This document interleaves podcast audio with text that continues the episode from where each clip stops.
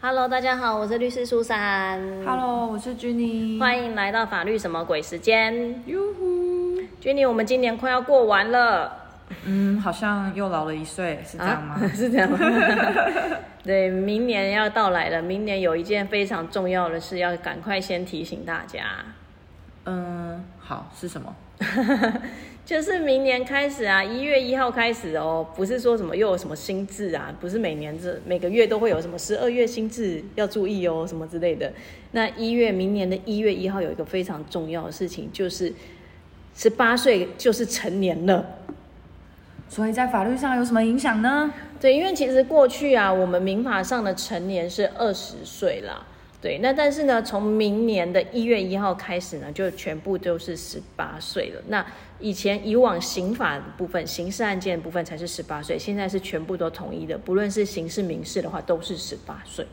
哦，那民事法上就真的有蛮多跟生活相关的法律规定喽。对，就会有很多的影响，因为过去我们可能都觉得二十岁才成年，在这之前很多事情都是要父母、法定代理人这些的来帮他做啊，来同意啊，或甚至是帮忙协助承担责任。但是既然你十八岁就成年了以后呢，你就要开始扛很多责任了。或者是大家就要开始提早了解自己要负担的权利以及义务哦。嗯，那其实呢，说老实话，十八岁成年这件事情，其实在像一些德国啊、英国、美国，哎，英国、法国啊，就是最近嗯足球踢得很好的一些国家里面哈、他们其实早就规定十八岁是成年了。那其实像日本啊，前阵子也有修法，他在今年的四月份的时候也开始改成十八岁是成年了。所以其实我们也不算改得太晚，我们是明年一月一号开始这样子。哦，看起来就是在这个变迁这么大的世界里面，成年的年龄往下调啊，对于这个社会上要负担的责任来讲，是一个趋势哦。哦，对，讲到这个，我突然想到，因为我之前就是也有那种性侵害案件啊，然后就是呃要申请一些相关补助，然后受害人他刚好又是日本人，然后那时候就想说，哈，怎么办？他好像就是还没有满二十，哎，才十九岁多什么的，那这样子他可以申请吗？还是需要他的法定代理人这样子？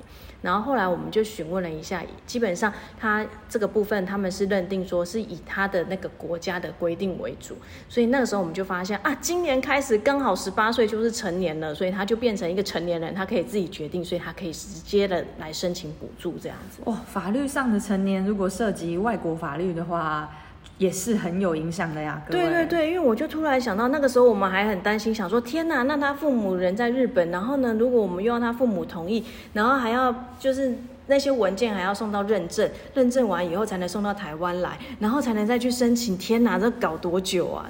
程序非常浩大。后来还好，原来就是适用他的那个 就是本国的法律就可以了。对，真的好险。那我们来讲，就我们刚刚讲的嘛，我们十八岁成年的话，那开始你可以做很多事情，比如说像我们过去最常见的就是办手机。哦对对，办手机以前我们都还要父母同意啊，如果没有成年的话，那现在十八岁你成年了，你可以自己去办手机的。法律上你就已经是一个大人了。对，那过过去呢，我们会说，如果说，哎，像有一些高中生升大学的时候，刚升大学还没有满二十嘛，那这时候如果比如说发生车祸的时候，常常呢，呃，是他们的父母也要一起负责。那如果从明年开始就变成这个少年要，就是年轻人要自己负全部的责任喽。嗯，就没有以前那个就是十八到二十岁之间那个模糊的地带了。没有错。那像还有一个要提醒大家，我觉得这个算是，嗯，大家有可能会稍微遗忘了，像是健保啊，还有税的部分。对。各位，你们是几岁开始报税的呢？对，过去我们是成年嘛，而且是成年。如果你没有读书了啊，没有被抚养的需求的时候，这个时候你就要开始报税了。所以同样的，十八岁成年的话，那你十八岁，如果说你也没在读书的话，也没有就是有重大需要父母抚养的情况下的话，那你也要开始自己报税了。所以税法上就有很多相关的规定，就是因为年龄下降而改变了。没有错，所以其实很多啊，像是说呃遗产税、房屋税、地价税啊、土地增值税这些啊，因为过往啊，其实我们就是讲成年嘛，说会认为说是二十岁，那这个地方就要提醒大家，这些相关规定啊，会因为成年现在改成十八岁了，所以有些地方大家要稍微留意一下。就以前这些呃相关的规定啊，成年就是定在二十岁，那现在就是年龄都下修了啦，都往后移到十八岁了。嗯，那大家比较常碰到，因为我们刚刚讲像遗产税、房屋税、地价税、土地增值税这些，通常都是要么就是有人过世，或者是有不动产变动才会发生嘛。那有一个是大家每一年都会遇到，就是综合所得税。那综合所得税要提醒大家，就是说，呃，虽然明年是十八岁开始成年，但是你明年就算十八岁，你也还是先不用报综合所得税。为什么呢？是因为明年报的综合所得税其实是今年的收入的所得，就是二零二三年要申报的综合所得税，其实是发生在二零二二年。没有错。所以那个时候呢，各位成年了吗？还没有。所以在这个时候呢，在申报综合所得税的时候，其实还是会由父母来一起申报的。所以明年成年的人呢，就变成是到了二零二四年，也就是后年，后年要报明年的税的时候呢，如果你已经满十八，你就必须要独立申报了。所以二零二三年满十八岁，嗯，然后你没有其他需要被抚养。嗯的情况，嗯，那你就要自己在二零二四年申报个人综合所得税。没有错，这个是比较特别要提醒大家的，所以不要慌张，想说什么我明年就十八，什么我明年就要报税，没有哦。你在综合所得税其实是后年才要报，所以你还有明年一整年的时间可以好好了解一下怎么报税。嗯，就是报税的时候啊，不管你是合并申报还是独立申报。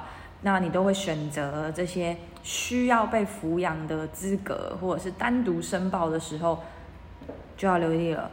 是明年满十八岁的人，在二零二四年你就有可能分家出来喽。所以其实就像我刚刚讲，你明年还有一整年的时间可以了解一下。因为说老实话，综合所得税每次要报税的时候，大家都觉得头很痛啊，就是怎么那么多规定，怎么那么多管道啊？那那一些东西到底是在扣什么的啊？这样子，就是一定要拖延到最后一刻才开始报的时候，那时候再了解就来不及啦。对，所以其实可以明年父母还在报的时候，你就来见习一下这样子。对啊，或者是了解一下。啊你们家目前就是相关的资产，然后分配等等的内容这样子。那还有刚刚要提醒大家，就是像鉴宝，因为其实很多人都常常在用鉴宝，可是对于鉴宝费常常都会忽略到。那其实呢，如果说明年你满十八了，那就像我刚刚讲，你没有在读书了，那你也没有什么身心障碍啊，或者是无谋生能力需要父母抚养的情形的话，那你明年开始的你的健保费也要由自己来独立的去做缴纳哦，去申报这样子。在法律上，你就是一个。独立的人了，没错，对。也许实际上经济缴纳的情况不一定是你个人负担，但是你在法律上已经是一个独立的人，所以是个人的呃身份。嗯，因为如果说你没有在工作，呃，你没有在读书，那你也成年满十八了，那你可能呃父母也没有，就是没办法让你挂在那边了。那通常在这个情况下，很多人健保他是会去挂公所啦。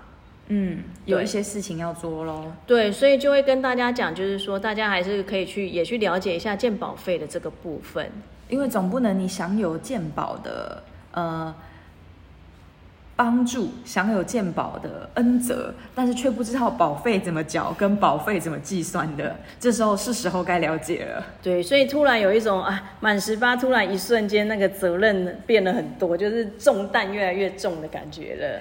但我相信有蛮多人可能在十八岁，虽然已经开始负担一部分的经济，但是如果你还是有在念书，还是有就是可以被抚养的资格的话。还是可以跟家人或者是其他受抚嗯抚养你的人合并申报的，没有错。那所以只是要提醒大家说，从一月一号开始啊，满十八岁就是成年喽。所以很多事情大家要稍微留意一下啊。那真的啊，满成成年以后，我觉得责任真的变得重大许多。那在做很多事情的时候，都要再格外的小心。